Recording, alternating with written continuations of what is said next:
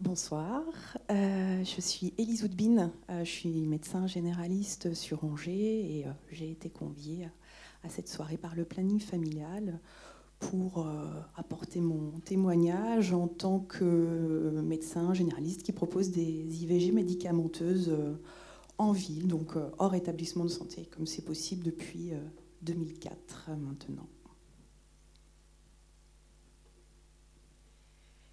Et donc moi je suis Clémentine David, je suis une des accueillantes au planning familial euh, en Maine-et-Loire, à Angers plus précisément.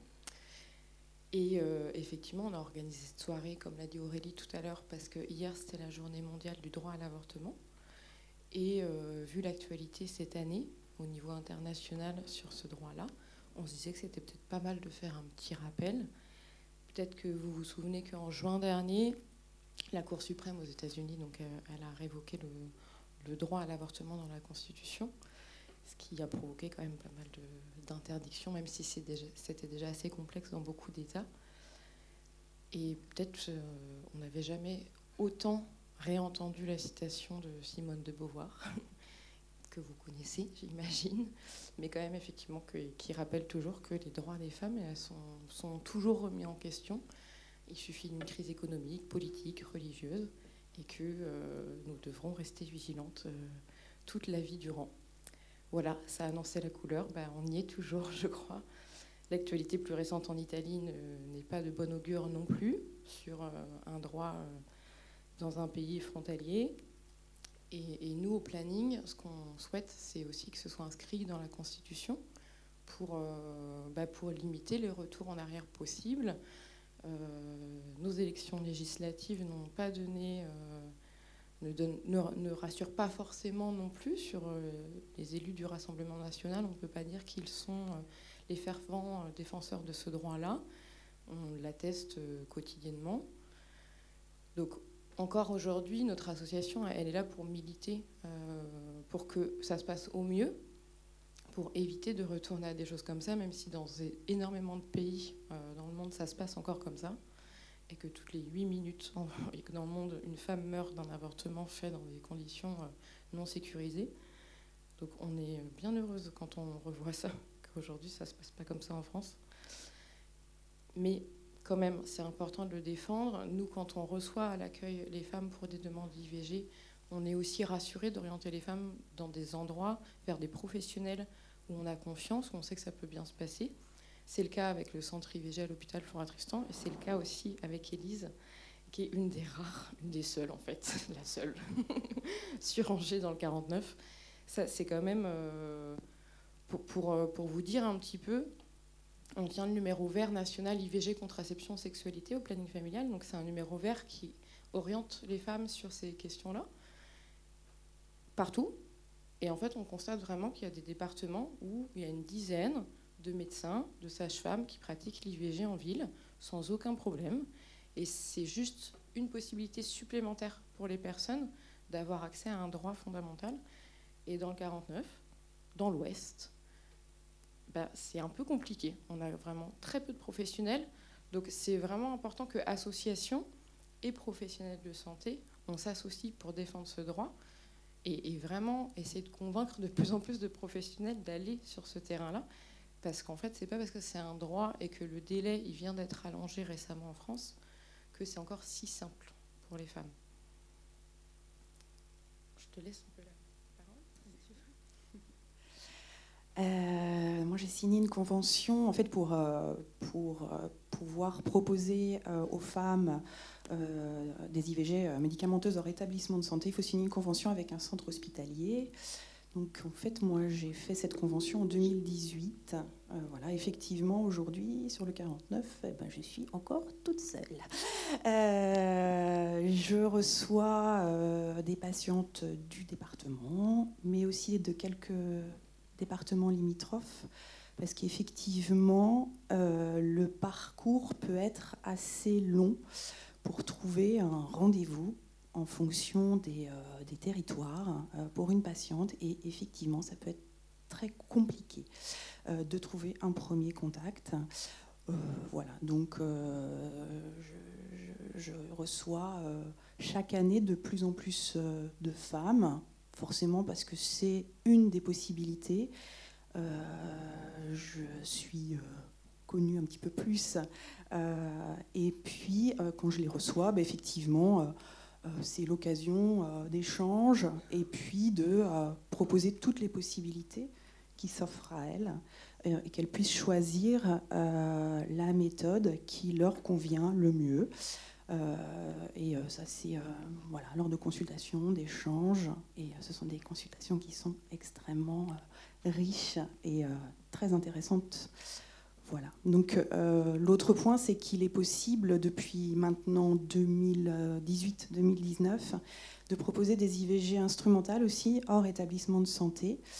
alors autant les IVG médicamenteuses, on est maintenant une femme sur trois en France euh, choisit euh, de, faire l'IVG médicamenteuse hors établissement de santé, autant pour les IVG instrumentales, il y a encore très très peu de lieux en France, euh, surtout localisés sur des centres de santé, surtout localisés en région parisienne. et hors Île-de-France, il y a un centre euh, à Orléans, centre de santé, euh, le planning familial d'Orléans, qui propose des IVG instrumentales hors établissement de santé. L'idée sur Angers, c'est de créer un centre de santé qui proposera euh, des IVG instrumentales hors établissement de santé. C'est un projet que nous avons, que j'ai avec des collègues qui sont également présentes, voilà, pour pouvoir ouvrir ce centre de santé, probablement dans pas très très longtemps. Voilà. Donc euh, ça permettra aux femmes d'avoir un choix euh, euh, supplémentaire, de faire ce choix de cette interruption instrumentale hors établissement de santé. Voilà.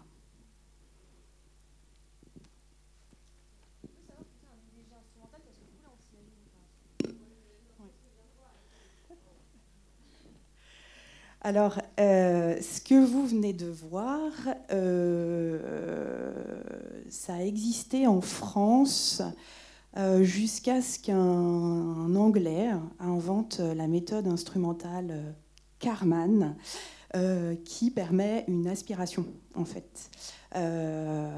c'est arrivé avant la légalisation de l'avortement en France, et c'est la méthode qui est maintenant développée en France, donc la méthode instrumentale par, par aspiration.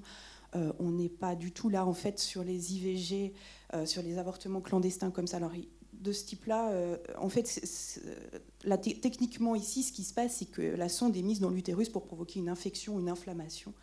donc, c'est des techniques qui sont encore utilisées quand l'avortement n'est pas autorisé. Euh, et ce qui est source d'un nombre de décès, euh, un nombre de décès très important en fait. Euh, et on a eu la situation récente au Maroc, voilà.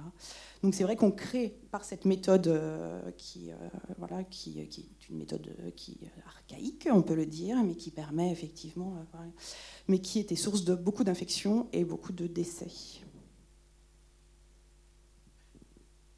La question sur le terme est intéressante parce que moi, ça me fait penser qu'aujourd'hui, et notamment sur le site du gouvernement sur ivg.gouv, le site officiel qui donne un peu le protocole, euh, ça parle encore d'IVG chirurgical. Et en fait, ce terme, il, est problématique parce que ça laisse entendre que c'est une chirurgie, qu'il y a euh, potentiellement une opération. Il n'y a pas d'opération pour une IVG sous aspiration. Il y a une anesthésie, par contre, qui est proposée. Mais euh, ce n'est pas une chirurgie. Et en fait, ça participe encore à véhiculer quelque chose d'assez dramatique autour de ce geste, qui médicalement aujourd'hui en France est très bien maîtrisé quand même. Mais voilà, c'est pas anodin en fait. C'est vraiment, on se rend compte sur des petites choses entre guillemets comme ça que ça participe encore à euh, bah, comment on perçoit l'IVG aujourd'hui en France. Une bénévole euh, du planning me faisait euh, la remarque il n'y a pas si longtemps elle avait, écrit, euh, c'était au Courrier de l'Ouest ou à Ouest France, je crois, où dans les, euh, les, mots croisés, il y avait un mot à deviner qui était mort-né, et le mot était avorté. Bon, bah non, c'est pas tout à fait la même chose. Donc voilà, c'est un peu partout, on trouve encore des choses euh, sur l'avortement. En fait, bah, les idées reçues, elles sont encore, encore à déconstruire. Et c'est pour ça qu'effectivement, je, parle d'IVG instrumentale et que j'utilise pas le, terme chirurgical. Et donc, cette, la méthode actuelle, c'est une, une, méthode qui est très simple, qui est totalement sécurisée, euh, je le dis à chaque patiente qui vient me voir, elles ne prennent aucun risque pour leur santé, quelle que soit la méthode utilisée euh, en France aujourd'hui, euh, ni pour leur fertilité. c'est une méthode complètement voilà, sécurisée. Il faut savoir aussi quand Carman est arrivé en France pour former, au départ, c'était pas des soignants, en fait, c'était le MLAC qui, avec des, civils, des non-soignants qui se sont formés en fait à la méthode Carman, et puis des soignants aussi se sont formés, pas que des médecins d'ailleurs. Et, euh, déjà avant la légalisation, euh, le on a vu le nombre de décès de femmes diminuer, mais euh, de manière très très significative, avant la légalisation de par cette méthode. bonjour. Bah, merci d'être venu. En fait, j'avais une question par rapport à ce que vous avez dit tout à l'heure, c'est que euh, non étudiant en médecine, euh, tous ici là. Et en fait, pour être honnête avec vous, euh, bah je, bon, je savais pas que c'était les médecins généralistes pouvaient faire des avortements médicamenteux depuis c'était 2000 et quelques 2004. Alors hors établissement de santé depuis 2004 et pour les IVG instrumentales depuis 2018. Mais au niveau des orthogénistes, en France, il y a 80% de généralistes. Et euh, dans les centres d'IVG aussi. C'est-à-dire que 20% euh, de gynécologues et 80% de généralistes euh, en France sont orthogénistes. Ok. Et. Vous voulez dire dans les orthogénistes, il y en a 80% qui sont. Exactement. Ok. Et en fait, ma question, bah, c'était pourquoi il y a si peu de généralistes en Maine-et-Loire qui euh, font euh, le processus pour euh, pouvoir faire ce genre d'IVG Est-ce que c'est que c'est si compliqué que ça? Est-ce qu'il faut passer des DU supplémentaires ou des choses comme ça? Parce que j'avoue que je suis quand même étonné que vous, vous disiez que vous, êtes la seule en libéral à faire des IVG médicamenteuses alors que c'est pas non plus le geste médical le plus compliqué. Alors en médecine euh, générale, parce que je vais parler de ce que je connais, euh, il y a des choses bien plus compliquées qu'on fait effectivement. Donc euh, l'IVG médicamenteuse, techniquement, c'est pas du tout un acte qui est compliqué. J'étais encore interne en 2004. j'ai pas, j'étais pas à l'époque dans le mouvement en fait qui, qui, a pris ou qui n'a pas pris en fonction des départements. Donc finalement, je ne saurais pas dire tellement parce que historiquement, depuis 2004, on voit bien que le mouvement a pris sur certains départements. Alors c'est vrai qu'en euh, Ile-de-France euh, et dans la région du sud de la France aussi, euh, dans, certaines régions, par des groupes de médecins généralistes. Alors, je parle des médecins généralistes, mais depuis 2016, les IVG médicamenteuses peuvent être réalisées par des sages-femmes également hors établissement de santé aussi. Et depuis là, euh, euh, bah, depuis 2022, les sages-femmes sont également euh, autorisées, alors dans un cadre spécifique, mais comme finalement pour nous, à pratiquer les IVG instrumentales également, mais en établissement de santé. Donc, je ne saurais pas expliquer pourquoi sur le Maine-et-Loire. Je suis encore toute seule aujourd'hui. Euh, ça fait, j'ai peu de recul parce que moi c'est depuis 2018 euh, et je, propose, on, prépare des formations justement qu'on va proposer aux professionnels, donc euh, sages-femmes et médecins généralistes des formations. En fait, euh, une formation pour, euh, pour signer la convention, c'est une formation euh, d'une ou deux journées. Il n'y a pas de DU pour, pour ça. C'est pas, alors, DU, c'est sur une année. Là, c'est une formation d'une ou deux journées. Avec, il y en a régulièrement partout en France.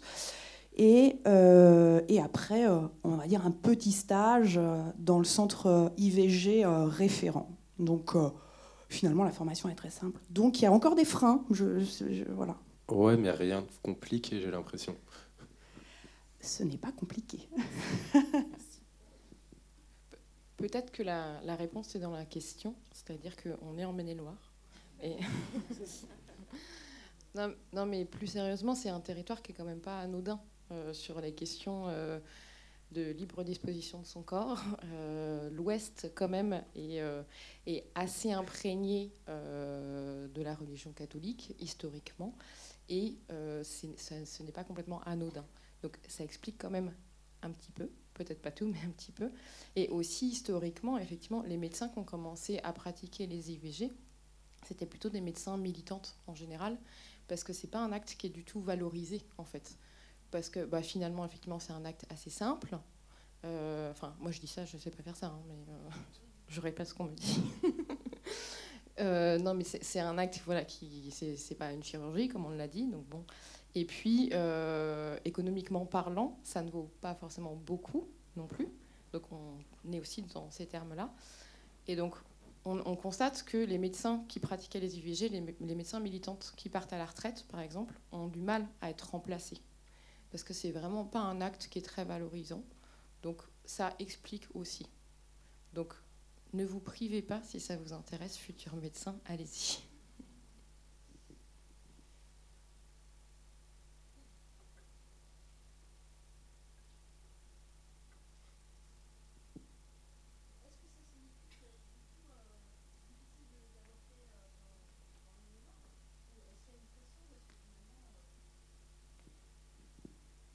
Moi, je dirais pas que c'est difficile d'avorter en Maine-et-Loire, euh, parce qu'il y a quand même trois centres IVG à l'hôpital, un à Cholet, un à Saumur, un à Angers, plus Élise en ville à Angers, quand même. Hein. On lui oriente quand même pas mal de femmes. donc, quand même. Euh, donc, je, ne pense pas, en tout cas, nous, ce pas les retours qu'on a.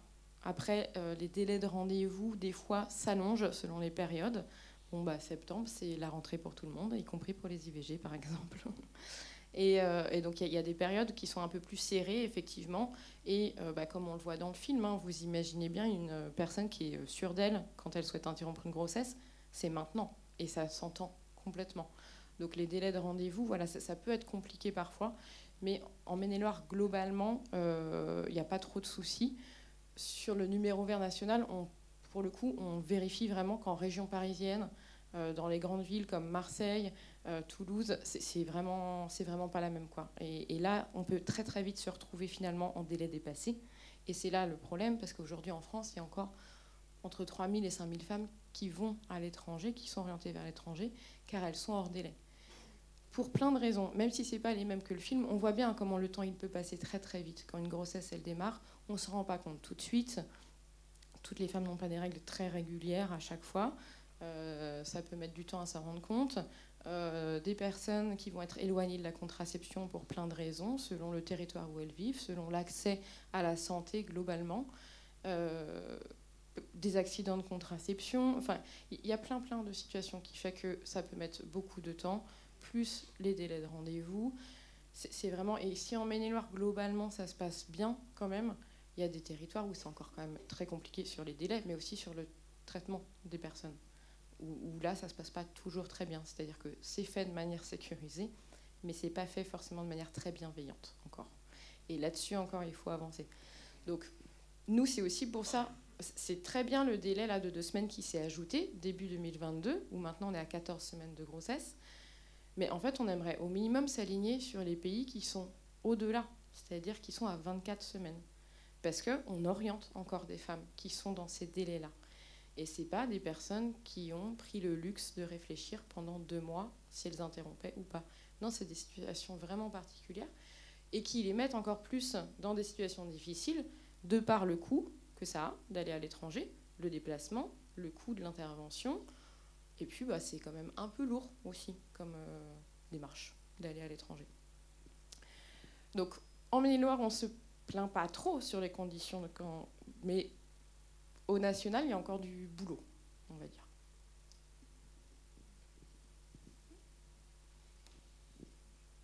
Euh, sur l'histoire du délai, effectivement, la France fait partie des pays où euh, le délai est très court. Euh, il y a beaucoup de pays où c'est beaucoup plus long. au Canada, bah, il n'y a pas de délai, en fait. C'est-à-dire qu'on considère que la femme, elle dispose de son corps jusqu'au terme. Euh, et on s'est rendu compte que, en fait, euh, les femmes avortaient au même terme que toutes les autres femmes, mais que certaines qui sont dans des situations effectivement très complexes, euh, quelles qu'elles soient, peuvent avoir des termes avancés et être dans ce choix d'avorter. Aujourd'hui, en France, ça peut se faire au-delà de ces termes-là, de 14 semaines de grossesse. C'est ce qu'on appelle une interruption médicale de grossesse. C'est une démarche plus compliquée où un, collectif d'experts se réunit pour décider si c'est justifié que la femme interrompe la grossesse. Donc c'est euh, c'est psychiatre, c'est euh, médecin, c'est une autre gynéco, c'est une autre démarche où on fait une demande, on attend une réponse et le temps il avance encore et on n'est pas sûr que ce soit bon. Et il faut que ce soit motivé par euh, des raisons psychosociales, euh, mais ça, bah, ça peut être très subjectif parfois. Donc des fois des cas de violence, bah, ça ne marche pas. des cas de jeunes filles mineures, ça ne marche pas non plus. Selon les territoires, c'est pareil, c'est même pas la peine de faire la demande parce qu'on sait que ça ne passe pas. Enfin, donc mais par contre, on sait que c'est possible, que c'est quelque chose, un recours possible. Donc, la possibilité, effectivement, de retirer un délai est aujourd'hui tout à fait imaginable. Mais bon, je crois qu'on n'en est pas encore là.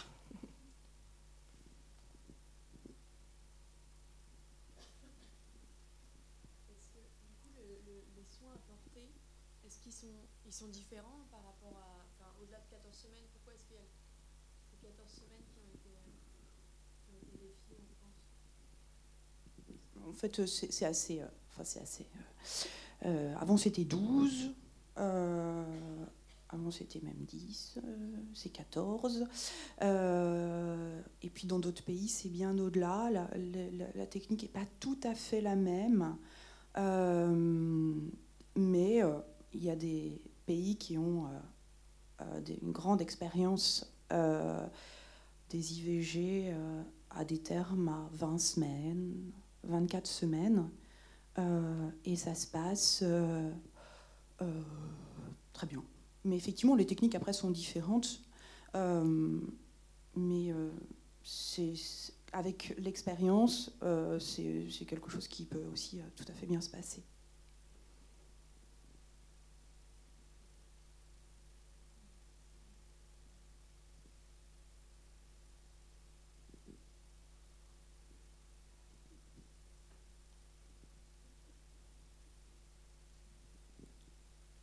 je, profite de ce silence pour, pour ajouter que, que l'IVG, effectivement, comme droit fondamental, est vraiment corrélé à la situation d'un pays. Et, et aujourd'hui, il y avait un mouvement social en France.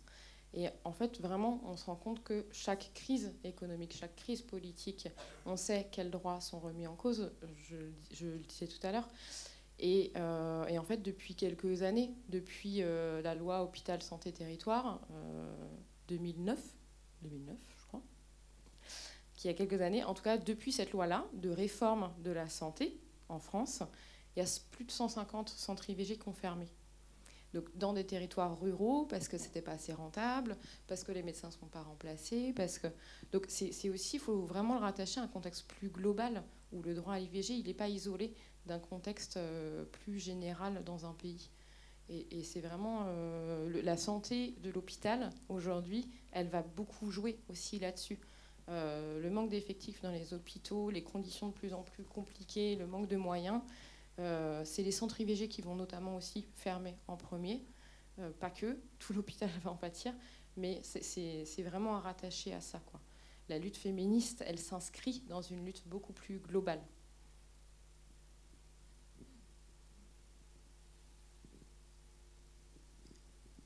Juste, euh, je, lisais euh, quelque part, euh, enfin, dans un article, que finalement, il y a toujours besoin de rassurer par rapport à, par rapport à, l'IVG. Il y a beaucoup de questions, beaucoup de, fausses croyances, comme tu disais tout à l'heure, et sur les risques encourus, mais finalement, il y avait moins de risques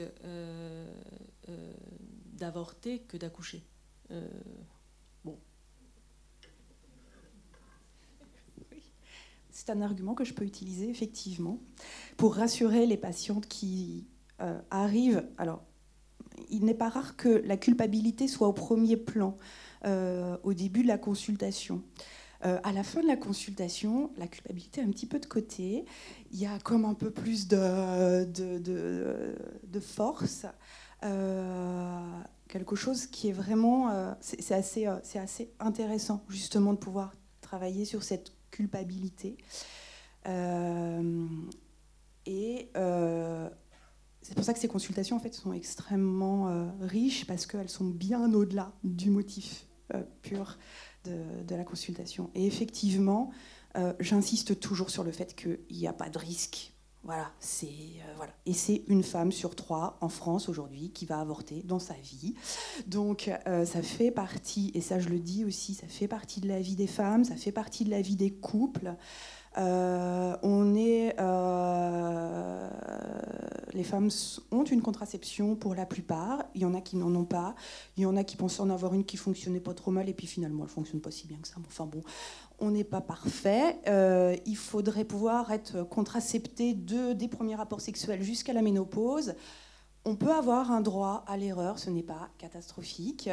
et ça, je travaille vraiment là-dessus. Ça fait partie de la vie des couples, ça fait partie de la vie des femmes de vivre une grossesse qui n'est pas souhaitée et de pouvoir choisir, quand on est enceinte, d'arrêter ou de poursuivre cette grossesse. Voilà, tout simplement.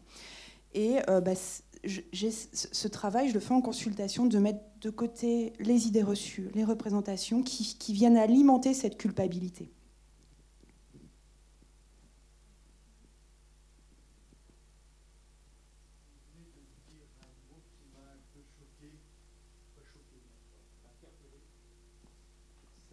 de la vie des femmes Je rajoute de la vie des couples en consultation. Quid de la contraception masculine?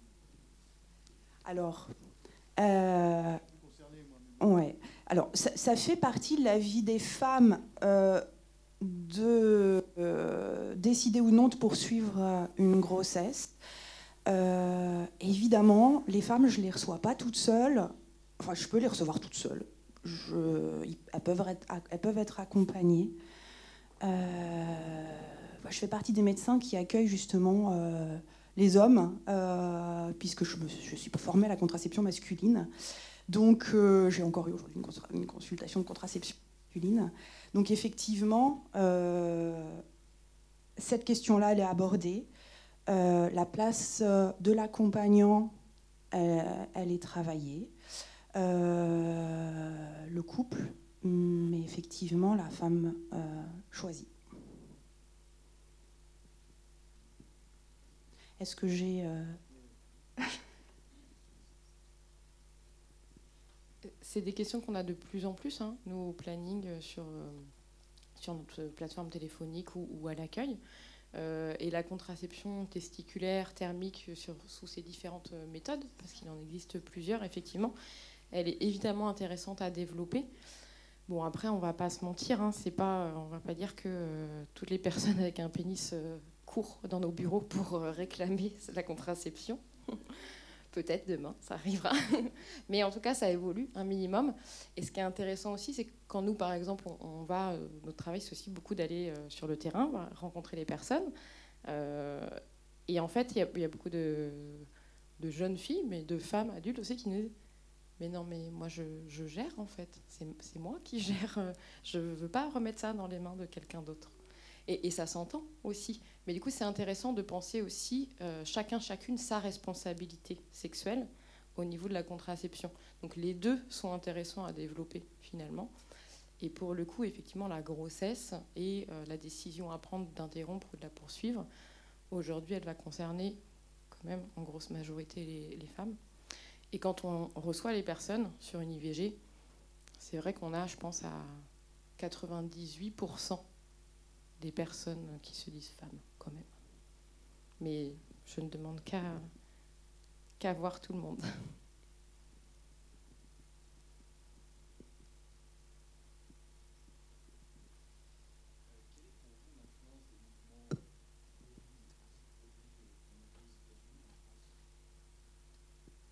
Est-ce que vous parlez des anti-choix? Non, ça c'est nous planning, on, titille là-dessus parce que pour nous c'est pas des personnes qui sont pour la vie, mais c'est des personnes qui sont contre le choix des personnes, ce qui est un peu différent. Euh, l'influence, bah, aux États-Unis, on voit bien que c'est très très fort, quand même, c'est encore très présent. En France, ça l'est aussi, toujours trop, finalement. Alors, on n'est plus. Euh, peut-être dans certaines villes d'ailleurs, mais euh, avec les, ces militants anti-choix qui sont à la porte des centres IVG pour empêcher. Mais vraiment, peut-être que je m'avance trop vite sur certaines villes. Mais quand même, hier encore, lors de la manifestation euh, pour le droit à l'avortement, bah, on a encore eu des, euh, personnes qui ont voulu euh, apparaître dans notre manifestation contre l'avortement. Donc, certes, ils ne sont pas nombreux, mais ils sont, ils sont quand même là et ils font du bruit et ils prennent beaucoup de place. Et ça reste quand même problématique, parce que si comme ça, lors d'une manifestation, on se dit que tout le monde est à peu près convaincu, en fait, quand nous, on reçoit les personnes, la culpabilité, elle ne vient pas de nulle part.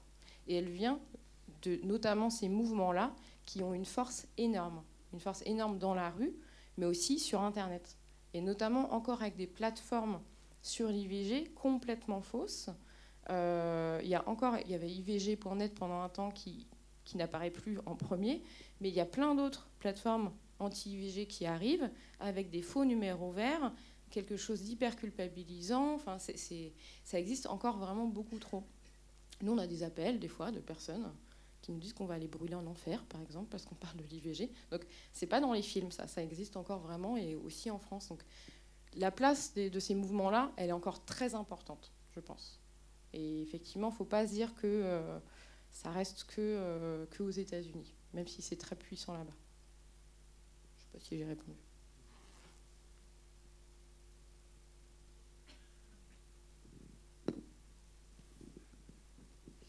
Euh, je, suis euh, Cyril, du coup, bénévole au planning familial. Je vais compléter ce que dit euh, Clémentine par rapport aux, anti-choix, du coup. ils sont aussi très écoutés à l'Assemblée nationale, les anti-choix, et notamment par des sénateurs, sénatrices, voilà, ou députés du Maine-et-Loire, potentiellement, hein, concrètement euh, quand on disait tout à l'heure, euh, bah, on est en Maine-et-Loire, c'est pas un territoire anodin. Euh, enfin, bah, en fait, qui on élit, bah, voilà, enfin, ça, ça, a des conséquences sur les lois qui sont votées, sur les prolongations de, de délais d'accès à l'IVG, voilà, enfin, sur la PMA, enfin, sur plein d'autres sujets, en fait, sur la liberté de disposer de son corps, en fait, voilà, enfin, ces mouvements anti-choix euh, ils s'embarrassent pas de. Enfin, voilà, enfin, ils ont peu de barrières. Enfin, finalement, en France, ils ont une, une audience à l'Assemblée nationale, dans euh, certains journaux. Euh, euh, enfin, voilà, enfin,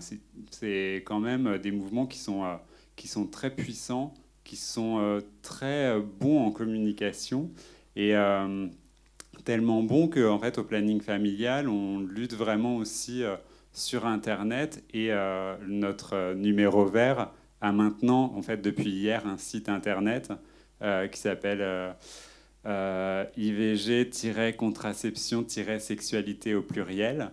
Je vous invite à vous y connecter enfin, voilà, le plus rapidement possible, parce que plus il y aura de connexions sur le site et plus le site apparaîtra en haut de la liste des moteurs de recherche. C'est vraiment important, parce que justement, il y a plein de sites de désinformation euh, et, on s'est rendu compte euh, de ça, et donc on propose euh, maintenant ce, site internet. Donc, enfin voilà, c'est vraiment dans toute notre vie quotidienne en fait, et dans toutes les strates de notre société, les anti-choix sont, sont là, de près ou de loin en fait. Donc voilà.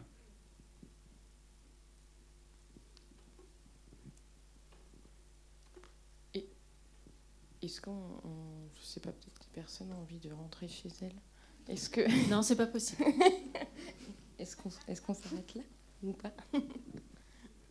Ouais, ouais, ouais. Je vais te laisser euh, la parole pour euh, conclure, mais vous avez le temps de réfléchir s'il y a encore des, questions. Euh, je pense que fait, ce qui compte vraiment, c'est de pouvoir donner la parole en fait aux femmes et notamment aux femmes qui ont vécu une IVG. Il y a quelques livres de plus en plus qui sortent sur des témoignages qui sont passionnants. Euh, parce qu'effectivement, chaque histoire est différente. Euh, on ne peut pas euh, calquer nos représentations qu'on a, quelles qu'elles soient, sur la vie d'une femme. L'IVG, c'est encore une des situations où finalement on aime beaucoup dire plein de choses et penser à la place des femmes. Et la consultation, elle est là aussi pour justement permettre à chaque femme de pouvoir décider pour elle avec ses représentations et qu'elle ose dire aussi ce qu'elle ressent. Euh, parce que pour certaines femmes, eh ben, c'est hyper simple et c'est voilà. Et puis pour d'autres femmes, c'est plus compliqué. Et puis pour d'autres femmes, c'est sûr. Pour d'autres femmes, il y a besoin d'un accompagnement pour le choix et de laisser justement cette possibilité euh, à toutes les femmes dans leur vécu d'exprimer les choses, ça permet aussi de comprendre que ça fait partie de la vie en fait.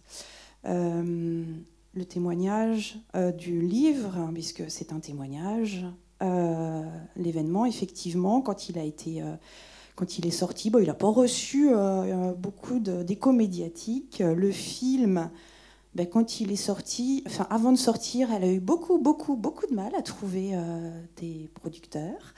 Euh, il y a quelques livres là très intéressants qui sont sortis. Cher Blob Blob par exemple. Euh, il fallait que je vous dise des, témoignages en fait. et là dernièrement, l'impensé de l'IVG qui vient, vient tout juste de sortir avec 12 témoignages de femmes. Avec voilà toute la singularité voilà, qui appartient à chaque histoire et à chaque femme.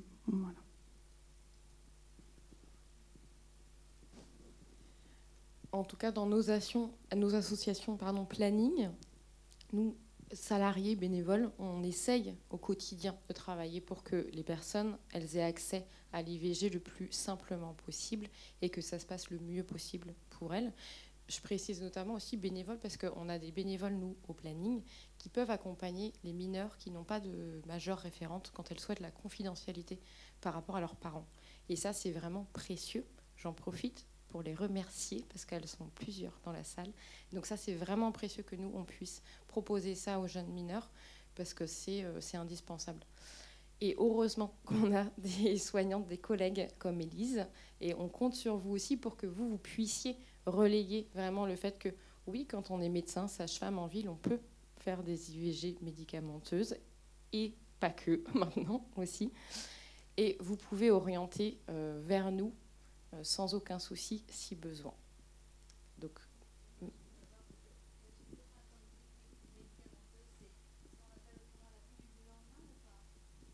non, la pilule du lendemain, c'est avant qu'il y ait une grossesse. Et les IVG médicamenteuses, c'est bah, si elle n'a pas marché. La pilule de ce qu'on appelle la contraception d'urgence, c'est celle qu'on va prendre après un rapport à risque de grossesse.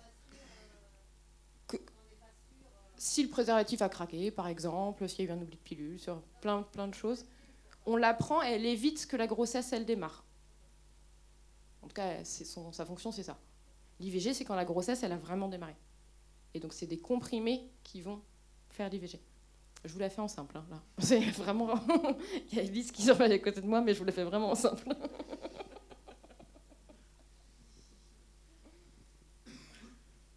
Merci à vous, en tout cas, d'avoir été nombreuses, nombreux ici. Et à bientôt.